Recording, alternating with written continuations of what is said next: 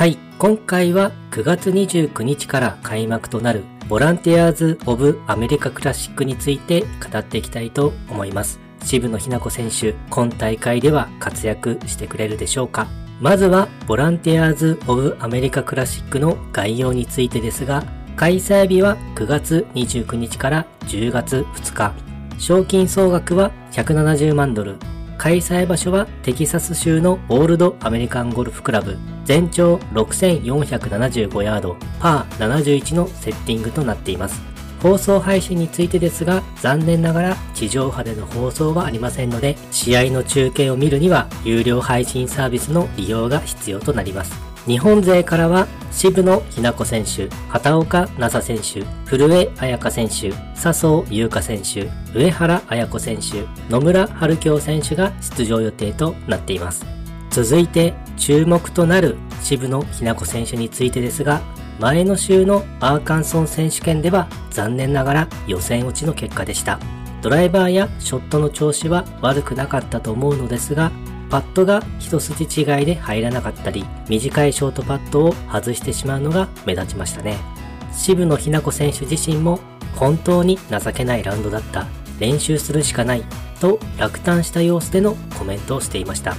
調整についてはこれまでの試合の時にもかなり時間を費やして練習に集中しているのでそろそろその成果が出てきても良いのかなという感じです。そういう意味ではドライバーやアイアンショットのスタッツは良かったので成果が出てきている感じもします。なのであとはパッティングが鍵となってくるでしょうか。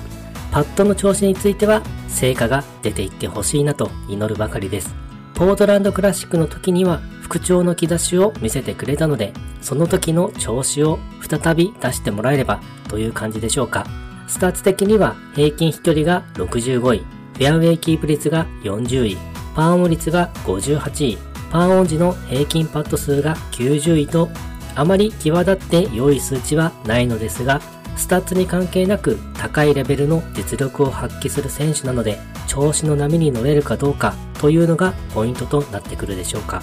今大会では、まずは予選を通過して上位を目指して頑張ってほしいですね。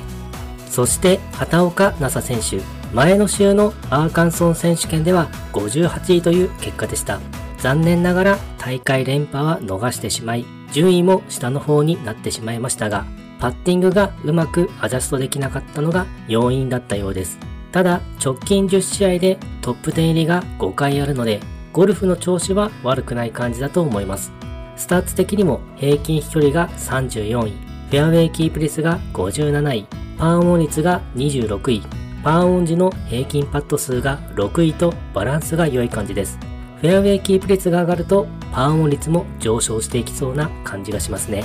実際に畑岡奈紗選手はドライバーの飛距離アップに取り組んでいたりもするのですが、そろそろこの飛距離をキープしつつ安定性の向上に取り組んでいくようなことも言っていました。飛距離と安定性をものにしたらもっともっと活躍できそうな予感ですね。今から楽しみです。そして古江彩佳選手。前の週のアーカンソン選手権では16位という結果でした。2日目には珍しく出入りの多いゴルフを展開していましたが、最終日は持ち前の安定感のあるプレーで順位をしっかり上げてきましたね。結局3日間すべてアンダーパーという粘り強いプレーとなりました。1日目から3日目までどんどん順位を上げていくというプレーも非常に良かったと思います。さらにその前のポートランドクラシックでも3位となっているので、ゴルフの調子は好調を継続中なのかなという印象があります。スタッツ的にはフェアウェイキープ率が14位、パーオン率が32位、